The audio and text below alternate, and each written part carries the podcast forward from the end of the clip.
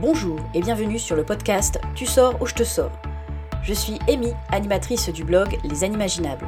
Et chaque semaine, avec ce podcast, on vous partage nos astuces, nos idées et nos inspirations pour vous aider à sortir de la routine et à croquer la vie à pleines dents. Alors préparez-vous pour l'épisode du jour. C'est parti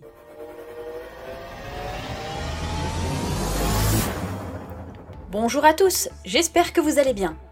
Aujourd'hui, on vous emmène à la découverte d'un jeu qui aurait été créé à l'époque des Vikings. Plus précisément sur une petite île suédoise située dans la mer Baltique. On ne va pas parler aujourd'hui du Molki, jeu que vous connaissez très bien, on va vous parler d'un jeu moins connu et dont les règles sont encore plus faciles à comprendre. Un jeu idéal à jouer en famille ou entre amis, même avec des enfants. Il s'agit du cube.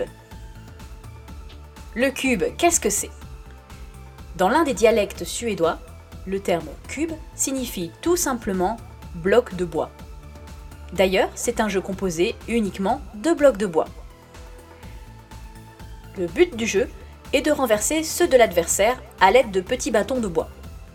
Le gagnant ou l'équipe gagnante est celle qui a réussi à faucher tous les blocs de l'équipe adverse, ainsi que le roi, en dernier.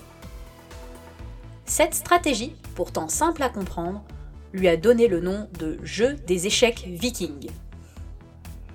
Comment installer le jeu? Ce qui est super avec ce jeu, c'est qu'il s'installe très rapidement. En 5 minutes, le tour est joué. Le jeu contient 10 blocs rectangulaires en bois appelés cubes, le nom du jeu, un plus grand bloc de bois dont l'extrémité est taillée en forme de couronne, c'est le roi. 6 bâtons cylindriques qui vont servir de projectiles et 4 puits en bois pour délimiter l'espace de jeu. Vous l'aurez compris, on commence par délimiter d'abord la zone de jeu avec ces pieux sur l'espace rectangulaire 5 mètres sur 8 mètres. Il faut donc un espace conséquent pour jouer. Le roi est placé au milieu du rectangle et délimite ainsi les deux moitiés du terrain de jeu en deux zones de 5 mètres sur 4. 5 cubes sont alors dressés sur chaque fond de terrain. Alors on va vous expliquer maintenant comment jouer à ce jeu en 30 secondes maxi.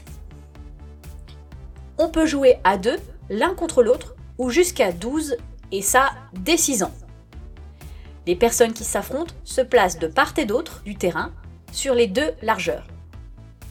Ils sont donc face à face. La première équipe va lancer 6 bâtons pour renverser les cubes qui se trouvent à proximité de ses adversaires.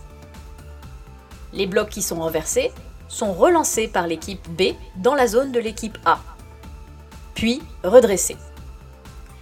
L'équipe B devra ainsi tout d'abord abattre ces blocs de champ avant de pouvoir toucher les blocs qui se trouvent au fond du terrain. Attention, si on touche le roi avant d'avoir abattu tous les blocs de champ, on perd la partie. Et si une équipe n'a pas réussi à abattre tous les blocs de champ, on rapproche la ligne de lancer au niveau du dernier bloc de champ. Attention donc à abattre les blocs dans le bon ordre, sinon tout peut très vite basculer. La partie se termine quand on a abattu le roi après avoir renversé tous les autres blocs de bois. C'est un jeu qui est de plus en plus populaire. Il a été remis au goût du jour dans les années 90, certainement aidé par son cousin le jeu du Molki. Il existe même un championnat du monde annuellement sur l'île qui l'a vu naître. Vous l'aurez compris, c'est un jeu idéal à proposer en plein air, avec des amis ou en famille. Nous espérons vous avoir donné envie de tester ce jeu en provenance directe des fjords. Si cet épisode de podcast vous a plu, comme d'habitude, n'hésitez pas à laisser une note ou un commentaire sur la plateforme d'écoute de votre choix pour nous aider à nous faire connaître. Je vous souhaite une magnifique journée, soirée, goûter, où que vous soyez. N'oubliez jamais de rêver et de vous amuser. Je vous retrouve très vite dans un nouvel épisode de podcast. À bientôt!